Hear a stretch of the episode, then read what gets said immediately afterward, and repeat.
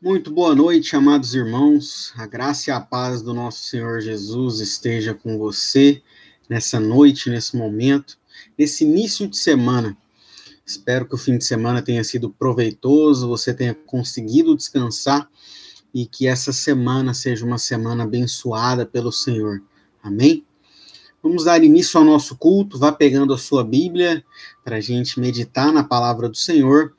E se tiver aí, pega uma água, pega um café, para que você mantenha o foco na meditação da palavra do Senhor dessa noite, tá bom? Hoje nós vamos ler João 14, verso 12. Apenas o verso 12, para que a gente pudesse meditar um pouco. Vá abrindo a sua Bíblia aí ou acessando a sua Bíblia, João 14, verso 12.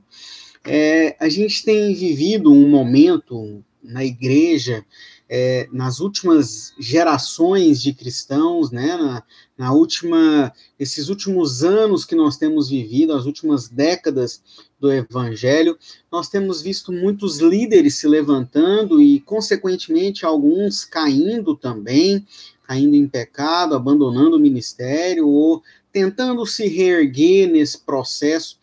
E muitas das vezes nós vemos também igrejas que quando o pastor daquela igreja é acometido de algum problema de saúde, chega até a falecer, nós vemos ministérios se fechando. Por quê? Porque esses líderes, esses pastores, isso inclusive no meio empresarial, é, nós vemos, né, empresa onde o dono da empresa falece, né, morre, e essa empresa acaba quebrando, acaba falindo, porque os filhos não conseguiram tocar o negócio e quebra né, a empresa.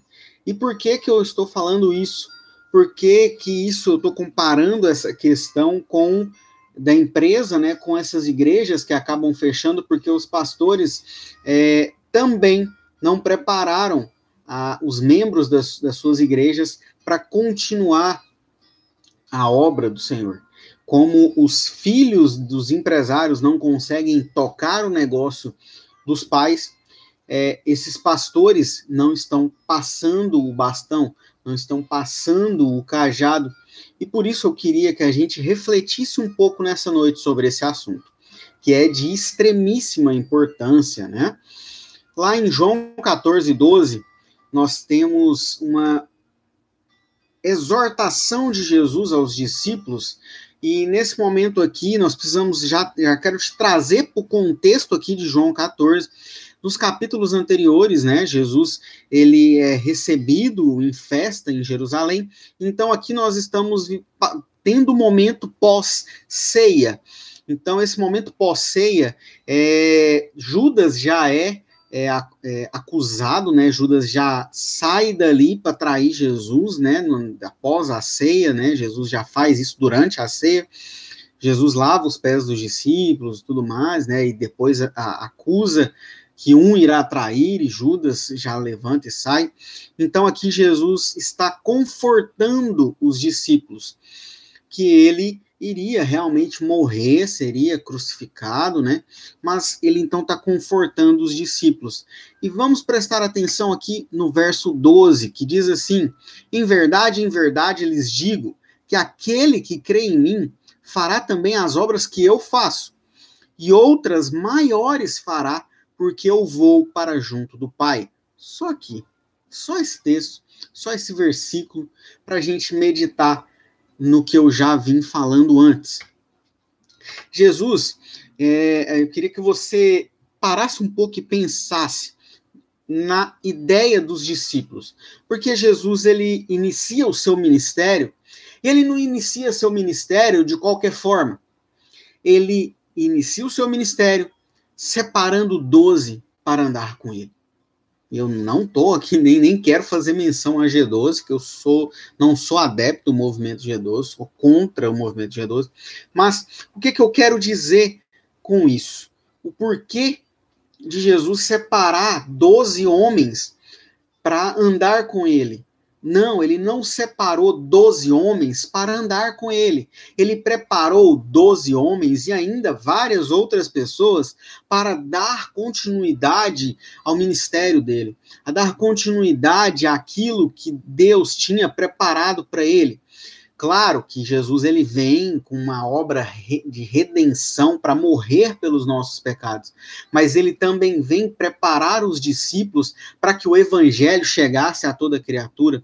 Então, ele inicia a sua jornada escolhendo os discípulos, preparando os discípulos, ensinando os discípulos a orar. É, é tão é, deslumbrante. Eu tô, estou assistindo a um seriado aqui é, que chama Maria Madalena, que é, conta um pouco da história né, de Maria Madalena. É, eu ainda não tive é, certeza se realmente tudo que eles estão trazendo nesse seriado está em conformidade com a Bíblia. Porque eles trazem uma história antes de Maria Madalena encontrar Jesus, né? De quase morrer apedrejada, mas conta a história do casamento, de como foi o casamento dela, é, e toda uma história aqui, mas eu não quero nem entrar nisso aqui. O que eu quero entrar é que nesse seriado está mostrando o Jesus escolhendo os discípulos e Jesus é, ensinando eles, preparando eles. E eu, eu, o que eu quero trazer para você nessa noite é, é a reflexão de imagine você sendo um discípulo acompanhando Jesus, vendo todos os sinais, todos os milagres, todas as maravilhas que Jesus operava. E, e nesse seriado está trazendo essa ideia, mostrando Jesus na casa de Pedro, quando cura a sogra de Pedro, muitas pessoas, né, o burburinho, porque a sogra de Pedro é curada, então as, os burburinhos na cidade, as pessoas começam a falar, ó, oh, a sogra de Pedro foi salva, um, um, um, um líder, um rabino, curou ela. E aí todo mundo fica, quem é esse rabino? Ah, é Jesus de Nazaré. Mas Nazaré? Um nazareno? Né? E, e todo esse contexto, eu fico imaginando os discípulos acompanhando tudo aquilo, vendo as pessoas sendo curado ali de frente para eles, eles assistindo todas as curas de Jesus. E, e, Jesus então vem aqui, depois desses três anos caminhando com eles, Jesus chega aqui, após a ceia, após lavar os pés, dando uma aula de humildade, né, lavando os pés dos seus discípulos, ele diz: Em verdade, em verdade lhes digo, que aquele que crê em mim fará também as obras que eu faço. E obras maiores fará, porque eu vou para junto do Pai. Imagina você sendo um discípulo. Se coloca no lugar desses discípulos e fala assim: peraí, a gente vai fazer obras iguais às que Jesus está fazendo e obras maiores. Mas como? Nós somos miseráveis pecadores e nós vamos fazer obras maiores do que a dele. E eles fizeram. E eles fizeram e eles conseguiram fazer de uma forma é, que eles mesmos ficaram espantados, né? E a gente vai ver no contexto, né, do decorrer da história dos discípulos, Jesus morre, ressuscita, e, e eles começam a expulsar demônios, eles começam a curar as pessoas, e, e há algo, há um mover sobrenatural, uma intimidade ali com o Espírito Santo, de uma forma tão espontânea que eles fazem coisas maiores. E coisas maiores acontecem desde então. Pessoas são curadas, pessoas são libertas, pessoas vidas são transformadas. Se você me acompanha no meu Instagram, eu tenho postado série, uma série de depoimentos de alunos que, que, que eu tive a honra de, de dar aula para esses alunos e eu ver a vida desses alunos serem transformadas, não por mim, porque eu sou um miserável pecador, mas pelo poder do Evangelho de Jesus, vidas serem transformadas, famílias serem transformadas por conta de Jesus. E para mim, isso são coisas maiores. Não precisa acontecer coisas extraordinárias para eu ver a, a presença magnífica de Jesus e a transformação de coisas maiores acontecerem. É claro que coisas extraordinárias brilham aos nossos olhos e a gente glorifica o Senhor, exalta o nome do Senhor de uma forma é, ainda maior por conta dessas coisas extraordinárias. Mas nós precisamos estar atentos aos detalhes, porque o Senhor, Ele é o Senhor dos detalhes. É no detalhe, é no sutil que nós vemos as transformações, que nós vemos o mudar magnífico do Evangelho. E a pergunta que eu quero te fazer essa noite, querido, a pergunta que eu quero que você traga ao seu coração e reflita: você tem preparado pessoas? Você tem preparado sucessores? Aquilo que você tem realizado, seja tanto na obra missionária, seja no, na igreja, seja nos estudos, na preparação de pessoas, seja no seu trabalho, seja na sua empresa, se você é um empresário,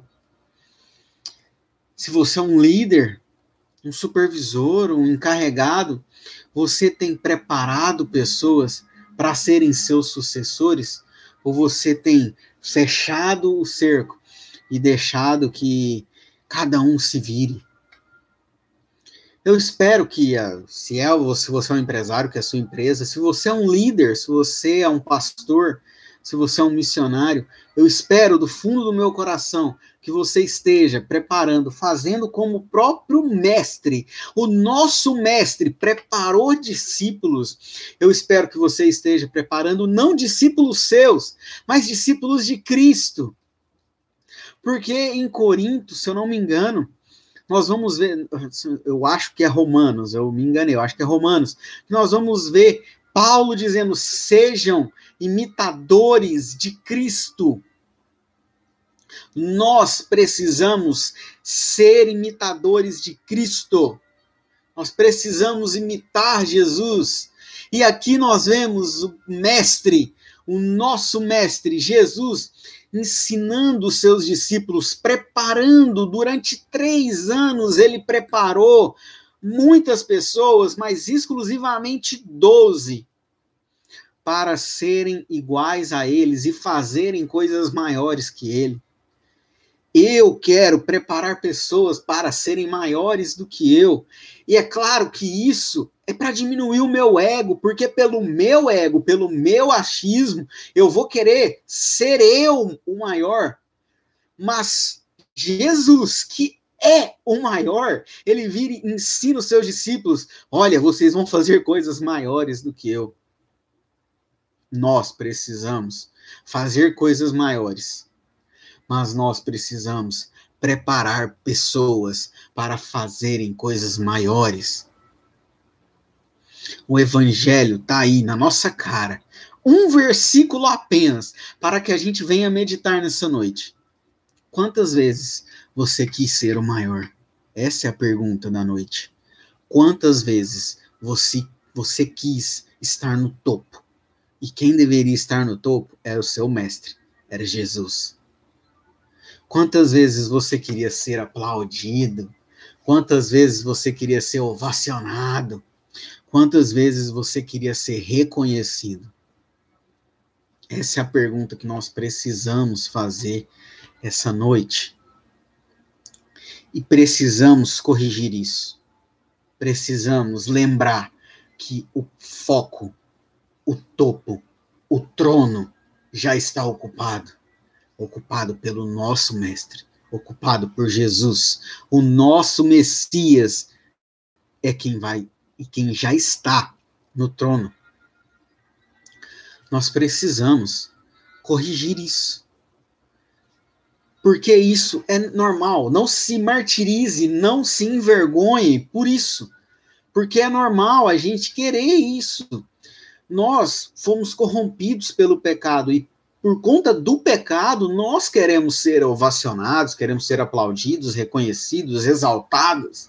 Nossa, como você é bom! como você é útil para isso, como você é necessário, o que nós faríamos sem você. E aí eu te pergunto: você tem preparado pessoas para fazer o que você faz e fazer coisas maiores do que você faz? Porque o que seria do seu ministério? O que seria do, do que você tem feito se você não tivesse aqui? As portas da igreja se fechariam? A obra missionária se encerraria? Não. Isso não pode mais acontecer, amado irmão, amada irmã. Você não pode guardar todo o seu conhecimento para você, tudo aquilo que você já sabe, tudo aquilo que você já aprendeu com o Evangelho de Jesus. Você precisa passar isso adiante, você precisa levar isso para outras pessoas. Para de reter o que você já ganhou de graça ou se você pagou por um curso, se você fez teologia, pagou a mensalidade de um, de um seminário, não importa, Deus te deu condições para você pagar esse seminário, mas não é para você reter esse conhecimento, não é para você reter a graça que você recebeu do Evangelho de Jesus. Você precisa levar e ensinar isso para outras pessoas, para que a obra, para que o reino não pare, porque você reteve isso e chegou a sua hora. E você foi levado, e você será levado aos céus, você será levado à presença do Senhor. E aí a sua obra parou. E aí aquilo que estava nas suas mãos parou. Isso não pode acontecer, meu querido irmão. Nós precisamos preparar as pessoas. O mestre deu essa aula.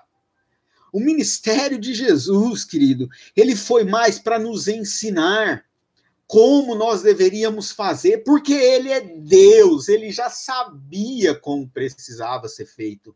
Mas por isso, para nos ensinar nos mínimos detalhes, ele veio e nos ensinou. Pegou doze improváveis. Ele pegou 12 que ninguém dava nada por eles. E desses 12, 11 se destacaram. 11 fizeram aquilo para o qual eles foram preparados. Você tem feito o que, o porquê você foi preparado? Você está buscando ser preparado? Ou você quer ser missionário, quer ir para a África e não consegue evangelizar o seu vizinho? Você não consegue evangelizar um parente que não conhece a Jesus? E aí eu te pergunto: você tem se preparado para evangelizar? Você tem se preparado para cumprir a sua obra missionária na África? Você sabia que na África eles falam de dois, três, quatro, até cinco idiomas? Os africanos sabem. Eles sabem a sua língua nativa, eles sabem o inglês, francês, espanhol e até outros idiomas. E você aí quer ir para a África e mal sabe falar o português? Se qualifica, se prepara para aquilo que Deus colocou no seu coração.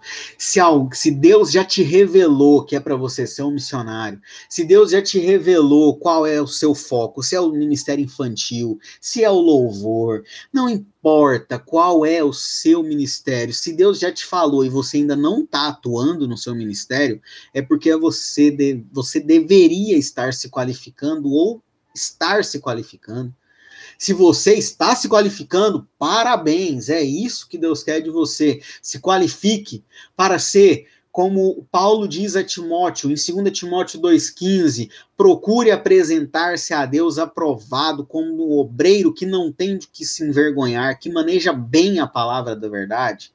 Isso é uma carta de Paulo a um pastor, que é Timóteo. Por isso que ele diz que maneja bem a palavra da verdade, que é o que? A palavra de Deus. Qual é o seu chamado? Você precisa manejar bem a palavra de Deus em qualquer das áreas que Deus te chamou. Mas se Deus te chamou para música, você precisa se qualificar, seja no instrumental, seja no canto. Se Deus te chamou para o ministério infantil, você precisa manejar bem a palavra, mas você precisa saber a didática das crianças, você precisa estudar um pouco de pedagogia para ensinar a palavra do Senhor para elas. Então se qualifique. Pare de inventar desculpa. Porque Jesus, ele pegou 12 totalmente improváveis. E desses 12, 11, só Judas que não cumpriu com o que foi preparado. Mas todos os outros 11 foram obreiros aprovados, que não tiveram do que se envergonhar. E eles eram literalmente improváveis. Vai estudar a história dos discípulos, vai ver pescadores, cobrador de impostos. Era só improvável, querido. Só quem os próprios judeus não imaginariam de forma alguma que seriam úteis para o evangelho.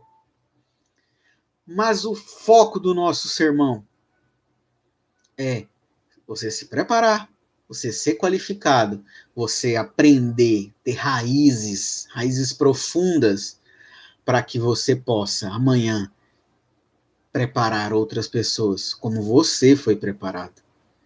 Isso é o evangelho. Isso é a coisa mais linda que Jesus deixou para a gente. Ele preparou os doze e ainda disse: vocês farão coisas maiores. E nós temos visto tantas coisas maiores acontecendo no nosso meio, desde que Jesus foi assunto aos céus e o Espírito Santo foi derramado sobre nós. Nós temos visto coisas maravilhosas e coisas maiores. Mas nós precisamos preparar a próxima geração para isso. Nós precisamos preparar a próxima geração para isso. Eu queria, o meu ego, eu quero ser reconhecido, ser um, um, um pastor é, aprovado por Deus e ser reconhecido como um líder dos jovens. Mas eu quero preparar pessoas para serem maiores do que eu. Ver alunos que passaram pelas minhas aulas sendo grandes missionários, sendo grandes pastores, evangelistas sendo grandes empresários, mas que entenderam a mensagem do Evangelho. Nós precisamos preparar as pessoas. Por que, que eu me tornei hoje pastor e professor de teologia e missões? Porque eu entendi isso. Que eu quero preparar pessoas para serem maiores. Eu quero olhar para alunos que são irmãos em Cristo se você vê os depoimentos, isso não é para vangloriação minha, não, querido. Pelo contrário, é para honra e glória do Senhor Jesus. Mas você vê que todos os depoimentos que você vai ver, você vai ver que eu criei um laço de amizade, porque eles são meus irmãos. E o que eu tenho, eu quero repartir com eles. Para que amanhã eles repartam com outras pessoas. E você que está me assistindo, se você está retendo o que você tem de conhecimento, Conhecimento é a única coisa que ninguém vai te roubar. Então se qualifica. As pessoas podem roubar o seu celular, a sua casa, a sua TV, o seu computador. Eles podem roubar o seu carro, a sua moto, não importa. Tudo pode ser roubado, mas o conhecimento não. E nem a salvação. Porque a partir do momento que você adquire o conhecimento, você sabe que você que ninguém vai roubar a sua salvação. A salvação é individual, então lembre-se disso. Volte atrás nisso aí.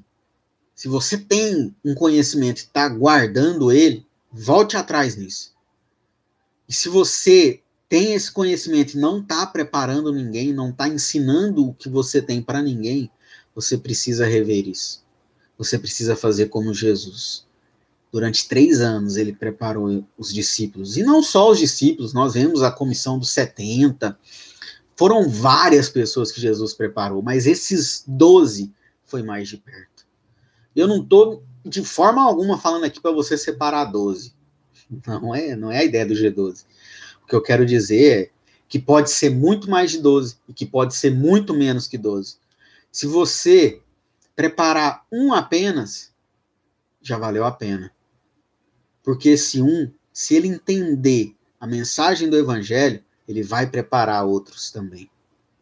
Ele vai qualificar outros também. E você cumpriu com o seu papel.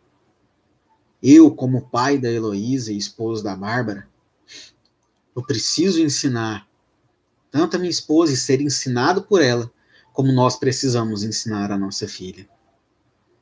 E a minha missão é ensinar ela a ser uma pessoa que entende o Evangelho, que entende o amor de Jesus. Você precisa ensinar os seus filhos, mas eu tenho certeza que você consegue ensinar outras pessoas além dos seus filhos. Mas a sua tarefa principal é o seu lar, são os seus filhos. É isso. É, essa é a nossa reflexão da noite. Que você venha mudar isso, se é que você já não mudou. Amém? Vamos orar? Senhor Jesus, muito obrigado, porque o Senhor preparou aqueles doze. E eles, e, e desses doze, os onze cumpriram tão bem o papel que o Senhor designou para eles, que hoje nós estamos, nós temos acesso ao Evangelho por conta deles conta de todos os missionários, todos os evangelistas, todos os pastores, todos os obreiros, os diáconos, presbíteros, os bispos, que são os pastores. Muito obrigado, Senhor, porque nós, eles continuaram aquilo que o Senhor ensinou a eles, a preparar outros, e preparar outros, e preparar outros, e nós continuamos fazendo isso, preparando outras pessoas para te conhecer e para entender quão bom e agradável é servir ao Senhor. Paizinho, muito obrigado por tudo que o Senhor fez por nós e por tudo que o Senhor ainda tem feito. Nos dê uma semana de bênçãos e vitórias no Senhor. Nos ajude a sermos pessoas melhores a cada dia e a nos qualificar cada vez mais para conseguirmos qualificar os outros ainda melhores. É o que te pedimos em nome de Jesus. Amém. Muito obrigado pela sua presença no nosso culto, muito obrigado porque você esteve até aqui.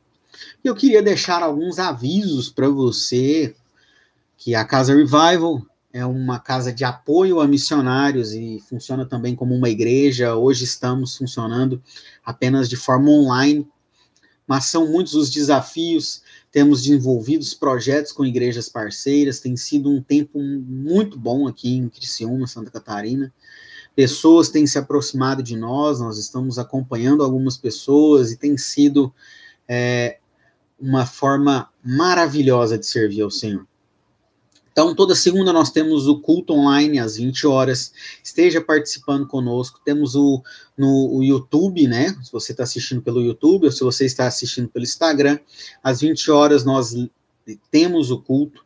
É, participe conosco. Ore pela nossa família eu, minha esposa, minha filha, né, nós temos vivido no centro da vontade do Senhor e temos enfrentado muitos desafios, algumas dificuldades, mas estamos rompendo, entendendo o nosso papel. Amém? É, como nós somos uma casa de apoio para missionários, uma igreja também funcionando na nossa casa, se você não está frequentando nenhuma igreja e se sentiu tocado de nos ajudar, é, com dízimo, com ofertas, mande mensagem no inbox, é, é, para estar contribuindo conosco, contribuindo com a Casa Revival SC. Isso é importante, é importante que você esteja cumprindo com as suas obrigações, com os dízimos e as ofertas, e se você não está em nenhuma igreja, é, se você quiser no, nos abençoar com o seu dízimo e com a sua oferta, entre em contato com a gente no inbox, no, no WhatsApp, de alguma forma, para você estar tá, é, contribuindo com a nossa obra que precisamos. Tem sido desafiador e precisamos. Mas se você é de alguma igreja e tem cumprindo com as suas obrigações com os dízimos e as ofertas na sua igreja, continue. Lá é o lugar que você tem que dar o seu dízimo e a sua, a sua oferta, tá bom? Mas se Deus tocar no seu coração para você nos abençoar, deixa Deus te usar, né? Temos um canal no Telegram, onde nós postamos conteúdo bíblico. O canal no Telegram chama Conteúdo Bíblico. Se você quiser participar, no link, no link da bio do Instagram tem é, tim.mateus, tem lá no meu perfil no, no, Instagram, no link da bio, vai ter lá o link para o canal do Telegram. Você pode acessar e participar do nosso canal no Telegram, onde você vai receber devocionais, os links para o culto também e outros conteúdos exclusivos que tem só lá no Telegram, tá bom? E também lá no Telegram tem um presentinho para você quando você entrar no Telegram. É, só vou, não vou te contar qual é o presente, mas entre lá para você ver qual é o presente. É, que é de estudo bíblico, só posso dizer isso. Se você tem sede pela palavra do Senhor e quer estudar mais a palavra do Senhor, lá tem um presentinho que vai te ajudar nesse quesito aí de estudar a palavra do Senhor, um livro específico, tá? Já dei muito spoiler, tá bom? Então é isso. Que Deus abençoe. Te espero na próxima segunda-feira às 20 horas nesse mesmo local tá? No YouTube e no Instagram, no meu canal do YouTube pessoal e no Instagram da Casa Revival.sc. Que Deus te abençoe. Conte conosco. Se você quiser também fazer participar de aconselhamentos ou de um discipulado, que é o mais aconselhado, é um discipulado, mande mensagem também para a gente no inbox que nós vamos marcar um horário com você, fazemos uma videochamada, ou se você for daqui de Criciúma, nós podemos marcar um horário aqui na Casa Revival, na nossa casa, que será uma honra estar te discipulando, tá bom? Então é isso, que Deus te abençoe, até a próxima.